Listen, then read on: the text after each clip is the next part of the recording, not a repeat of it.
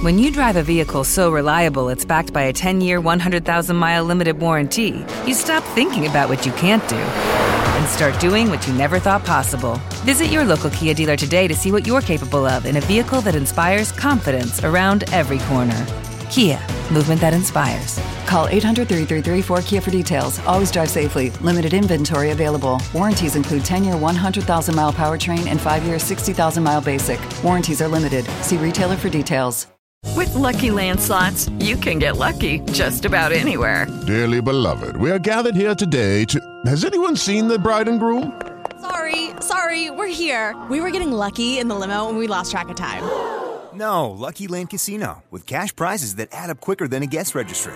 In that case, I pronounce you lucky. Play for free at LuckyLandSlots.com. Daily bonuses are waiting. No purchase necessary. Void where prohibited by law. 18 plus. Terms and conditions apply. See website for details. Bienvenido a la Feria del Libro Madresférico, edición 2020.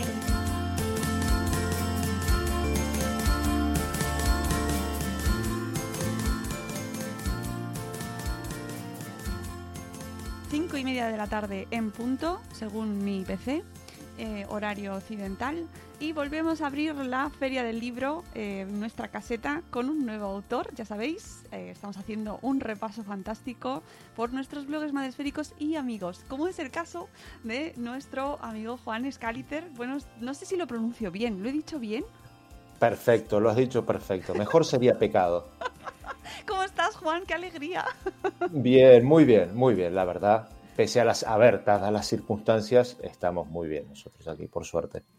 Juan es periodista eh, especializado en tecnología y ciencia. Yo tuve la suerte de conocerte en Laponia y eso ya, ¿qué quieres que te diga? Ya te cambia para siempre. Sí. Cualquiera que se conozca en el círculo boreal, ahí no, cerquita del polo, se tiene que llevar bien. Claro, ¿no? Y, además ibas haciendo fotos con eh, con el gnomo. ¿Era un Con- gnomo? eh, no, no, no, era un unicornio que le habían dado a, a mi hija en la clase. Era el muñeco de la clase y, y le pregunté a la maestra si lo podía llevar de viaje. Me dejaron, entonces eh, hice el diario de viaje con un peluche eh, montado en trineo, saludando a Papá Noel en el círculo polar, ahí, con todas las experiencias. Y lo iba llevando por todas partes y todos se, se descojonaban de mí. Sí. Sí, sí, ninguna vergüenza, nada, no, no. No, no, pero sí. a mí como madre me, me llegó mucho ahí a la- al corazón ese momento de, de- de toda la prensa reunida, prensa tecnológica y comentando el- eh, los móviles que nos habían enseñado y todo súper moderno. Disculpen que me voy a hacer una foto al, Bueno, al unicornio. al ahora Así que con, eso, con esa introducción, ¿qué, eh, qué, qué cosa tan mágica podemos esperar del amigo Juan Scaliter? Que además de, de ser periodista científico, tecnológico, de escribir en un montón de revistas, le podéis encontrar en un montón de sitios siempre y, y viaja mucho. También le veis ahí haciendo pruebas y viajando. Viajaba mucho. Bueno, cuando eso, eso nos ha pasado a todos, Juan. Sí, sí, sí, sí. Se ha cortado eso. Ya. Pero además, escribes cuentos. Sí, así es. Escribo cuentos para niños y niñas en, en varias editoriales, eh, revisiones de clásicos, cuentos infantiles y, y un poquito de, de todo. Pero la idea es esa, es despertar un poquito la, la curiosidad y la imaginación a través de, de preguntas y de lo, de lo que ven ellos en lo cotidiano. Algo han tirado por ahí. Espero que no me hayan desmontado la casa mis hijos. Espero que estén bien. Eh, en concreto, yo he encontrado dos, pero a lo mejor tienes más cuentos, ¿eh? Porque mm, no lo sé, no lo sé. Anticenicienta y la otra caperucita roja. Sí, esos son los dos que se publicaron en una editorial de Argentina y luego hay varios, por lo menos seis o siete, que se han publicado aquí en Principia. Eh, Principia ah, es claro, una... con Principia. Sí, sí, claro. Sí, sí, los tengo ahí. Ahí, sí, he publicado desde el primer Principia Kids, ahí firme como rizo de estatua estoy. Ay, qué maravilla, con lo que me gusta Principia Kids, qué bien. ¿Y, y por qué te decides a escribir, pasar del periodismo científico y tecnológico, ese mundo, a, te, decides a pasarte a los cuentos infantiles? Qué buena pregunta y qué espontánea. Eh, la, respuesta sería porque, a ver, yo trabajo de periodista, pero lo que soy, si es lo que me gusta, es escribir para, niños y niñas. A mí eso es lo que me gusta. Pero bueno, por ahora me tengo que ganar el pan con, el periodismo. Y me gusta también porque me enseña un montón de cosas, me permite conocer lugares, personas diferentes y, eso obviamente es un aliciente. hombre, claro. No, no, nosotros lo agradecemos mucho que sigas trabajando como periodista. Pero eh, este, estos dos títulos, por ejemplo, que tenemos, estos anticuentos, ¿no? Eh, ¿de, dónde, ¿De dónde surge este concepto? Porque me interesa mucho, en alguna ocasión por, em, ya nos hemos cruzado ahí algún mensaje en ese sentido, ¿no? De eh, la literatura infantil, le, damos la vuelta a los cuentos, los leemos como eran, los, los interpretamos, les reinterpretamos, ¿qué hacemos? Bueno, la idea surgió originalmente porque eh, hice un reportaje para la revista Cuo sobre el origen de Caperucita Roja. Y Caperucita Roja es un cuento que, eh, en términos antropológicos, existe en por lo menos 60 culturas diferentes de todo el mundo. Es decir, la historia de una niña que se va de su casa para visitar a un pariente y en el camino es atacada por lobo, fantasma, pantera, oso, lo que sea, eh, se repite en muchas culturas. Entonces hablé con, el editor de esta editorial de Chirimbote y le dije, mira, ¿y si hacemos un, cuento sobre eh, todas las caperucitas del mundo que se reúnen y deciden cambiar la historia? Es decir, ¿por qué el, el cazador es el único que se da cuenta que hay un lobo que la, abuela es tonta, la caperucita es muy pequeña no se da cuenta que hay un lobo. ¿Qué ojos más grandes que tienes? Joder, es todo peludo. ¿Cómo no se va a dar cuenta? Entonces era como revisar un poquito esa parte del clásico y sobre todo revisarla porque si hay niños, quítenlos en este momento de la pantalla, por favor.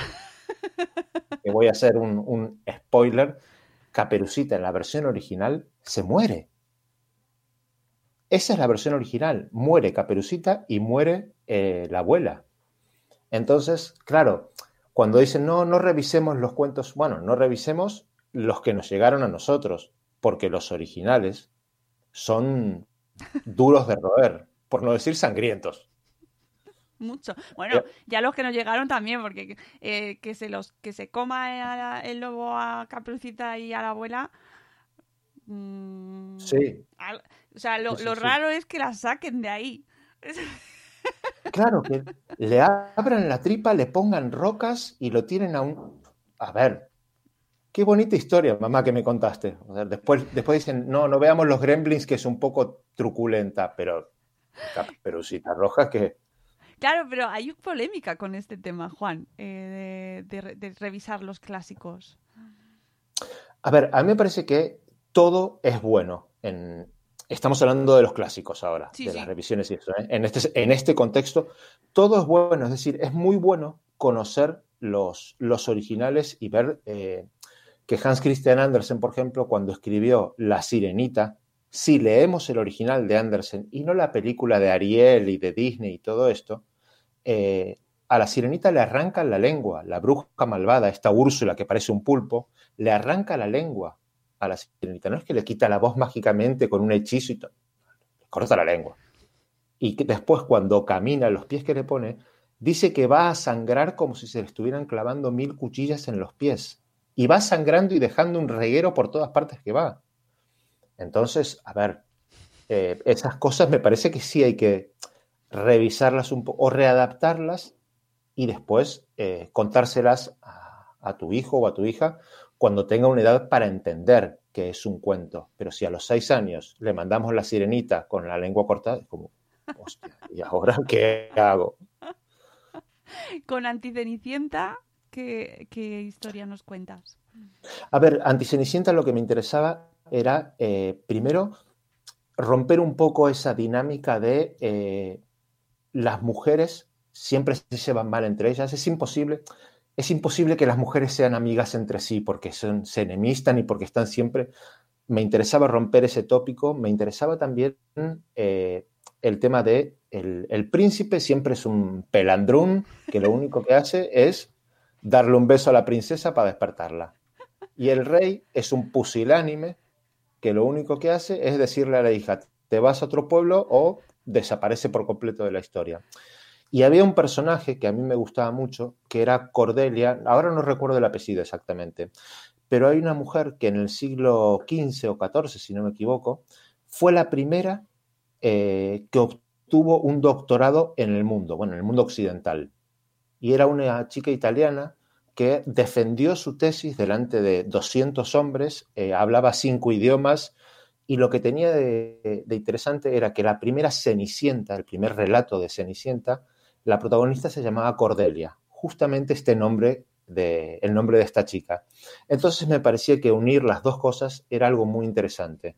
Y así es como eh, tanto la Cenicienta como sus dos hermanas, Cordelia y sus dos hermanas en el relato este de Anticenicientas, eh, son súper inteligentes, descifran enigmas y enigmas de esa época y entonces van eh, luchando contra los reinos que quieren invadir a, a su país. Vamos, totalmente distinto. no, no tiene nada que ver. En, en, muchos sentidos completamente distinto. Oye, ¿esos cuentos eh, se pueden comprar desde aquí o solo se pueden Sí, sí, sí, están ¿Sí? disponibles. Sí, sí, sí. Ay, qué se fantástico. pueden comprar en, en, en, la conocida, no sé si se puede decir, en la conocida web de venta de, de libros y otras. una, una que conocemos que vende libros. Sí, una que se parece a un río de, de, América del Sur, muy grande. Que nosotros estamos muy a favor de las librerías, pero es verdad que no siempre se pueden encontrar todos los libros. Aunque pedidlos, a lo mejor os los pueden encontrar. Sí. ¿Eh? Yo encantado. Claro. Pídanlos, pídanlos, por favor. Pídanlos. ¿Y qué, qué, qué, con qué estás ahora? Cuéntanos. Y ahora, y ahora estoy con, con, varios proyectos. Uno tiene que ver con, con una niña que se imagina un, un, mundo alternativo en esto del confinamiento. Es decir, cómo llevan los niños el confinamiento eh, y cómo contribuimos los padres y las madres a que lo vivan ese confinamiento. Eh, porque esto es algo que va a durar, no, no es algo que se acaba acá. Y desafortunadamente la realidad es que va a tener muchas secuelas.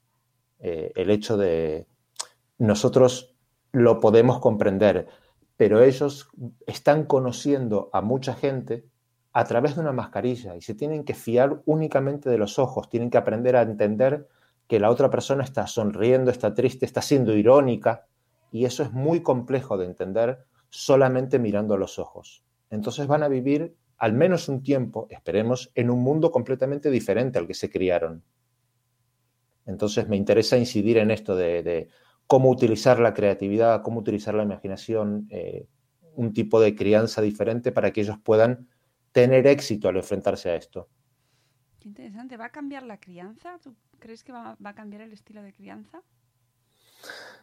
Yo creo que más que cambiar el estilo de crianza, va a cambiar la forma eh, en la que ellos reaccionen, ellos, nuestros hijos e hijas, reaccionen a, a las relaciones que tengan en el futuro van a tener que aprender a fiarse de la mirada, lo cual no está nada mal, fiarse de la mirada, que al final es el espejo del alma y todo eso, pero eh, es muy útil aprender a, bueno, esto de que cuando uno mira a otra persona, dice, esta persona no me fío mucho de ella, hay algo que generalmente es por la mirada. Entonces, que, ellos puedan aprender este nuevo idioma me parece muy útil. Eh, después habrá partes negativas, obviamente, pero me parece que en este contexto eh, hay que enseñarles eso y hay que estimular esa, esa nueva visión. ¿Y, ¿Y, este proyecto va a salir como? ¿Como cuento? Como... Eh, sí, como libro. Como, como libro. libro. Hay, hay otros también en los que estamos trabajando, hay, pero no te puedo adelantar mucho tampoco. No te puedo adelantar mucho por, ¿Por ahora. qué? Porque hay que para crear algo misterio, para, para crear misterio. misterio. sí. Qué pena, porque nos gusta mucho. Pero el libro, para eh, pronto, más o menos, dame plazo para tener ahí un poco. Eh, estamos en octubre. Yo espero que para fin de año ya esté. Ah, bueno. Juan, Sí, sí, sí. Pero ya. cruzo los dedos. Así que yo, yo avisaré. Eso espero, eso espero. A Juan podéis seguirle a través de, bueno, viene y va de vez en cuando, no está siempre en redes. Sí, sí. La verdad que, a ver, me pasa algo muy raro con las redes sociales. Entiendo que sean un trabajo que, que hay que estimular la, la, productividad en ese aspecto porque hay que estar presente. De hecho, esto es algo que en algún momento tendríamos que discutir para los escritores y que no sé si a algunos les habrá pasado. Eh, yo he enviado proyectos a editoriales y me han dicho textual, me gusta mucho la idea, me gusta cómo está escrito, pero tienes pocos seguidores. Eso pasa. Y me pareció alucinante, como no es importante lo que digas, sino lo que piensen los que te digan o los seguidores que tengas. Claro, porque tú vas a hacer la fuerza de promoción.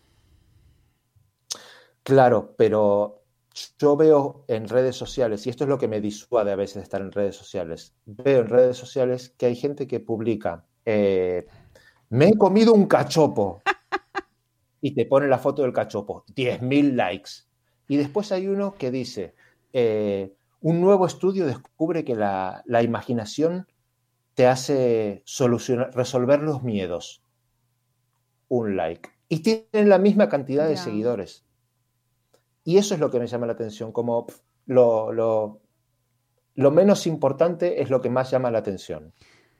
Ya, ese conflicto con las redes. Eh... Y ahí me deja como, de verdad, de verdad, tengo que, tengo que ser agradable en las redes sociales. No. No, no. Entonces, a las redes sociales a veces, a veces me canso. Pero sí, tengo que, tengo que estimular ese lado, tengo que, que, ser más proactivo en ese aspecto, lo sé y... Hombre, a mí porque me gustan mucho las redes y yo sí. encuentro muchas cosas maravillosas por las redes. Entonces, todo lo que sea más contenido en redes bueno, como el que haces tú, siempre a favor, ¿no? O sea, más cosas buenas de la gente que crea contenido bueno, menos tonterías, ¿no? O sea, al final... Sí, sí, sí. Si, ojalá, ojalá. Si los que hacen cosas interesantes se van, pues solo nos quedan las, los memes. No, por favor, los memes y los stickers.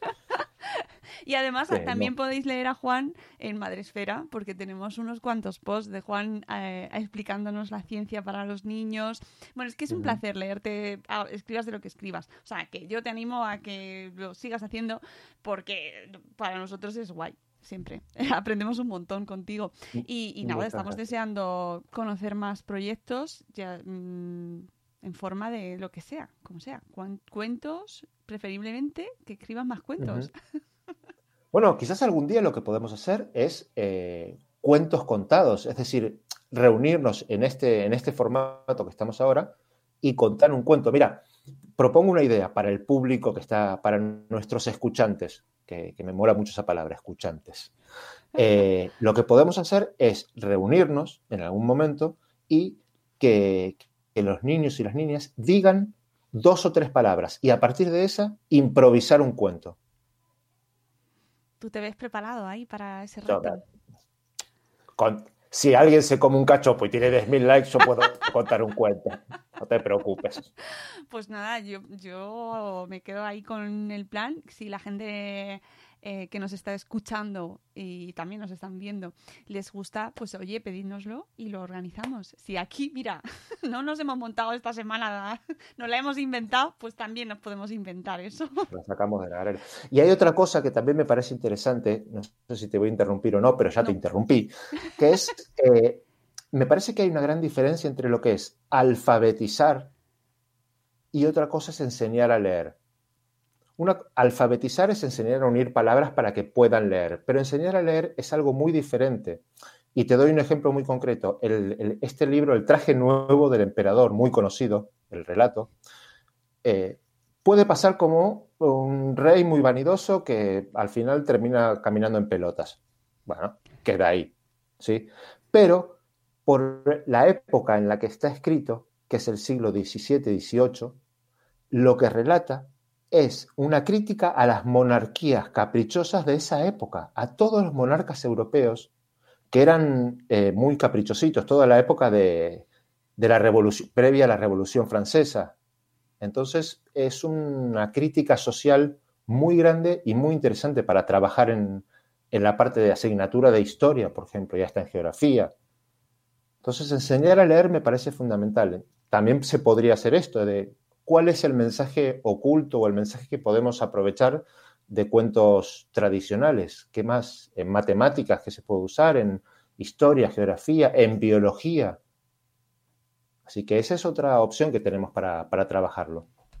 Pues así es que no, no paras de crear, Juan. En fin. A ver, qué, a ver qué les gusta más a los, a los escuchantes de estas Claro, dos propuestas. Que nos, que nos digan cosas y nosotros lo organizamos. Yo, teniendo propuestas así de bonitas, pues aquí lo que queráis. Ya, si yo no Suena tengo punto bombardeo. Yo también. Así que, Juan, una, un placer hablar contigo una vez más y, y, bueno, pues que nos, nos veremos pronto seguro, nos leeremos muy pronto también. Y a los que estáis detrás de la pantalla y escuchándonos, volvemos en 10 minutos con nuestra última autora. con nuestra última autora de la tarde, Marian Cisterna. Así que no os vayáis, quedaos aquí, bueno, y eh, en el siguiente programa, que volvemos. Hasta la próxima, adiós. Adiós, gracias. Lucky Land Casino asking people what's the weirdest place you've gotten lucky? Lucky? In line at the deli, I guess? Aha, in my dentist's office. More than once, actually. Do I have to say? Yes, you do. In the car before my kids' PTA meeting. Really? Yes. Excuse me, what's the weirdest place you've gotten lucky? I never win and tell. Well, there you have it. You can get lucky anywhere playing at LuckyLandSlots.com. Play for free right now. Are you feeling lucky? No purchase necessary. Void where prohibited by law. 18 plus. Terms and conditions apply. See website for details.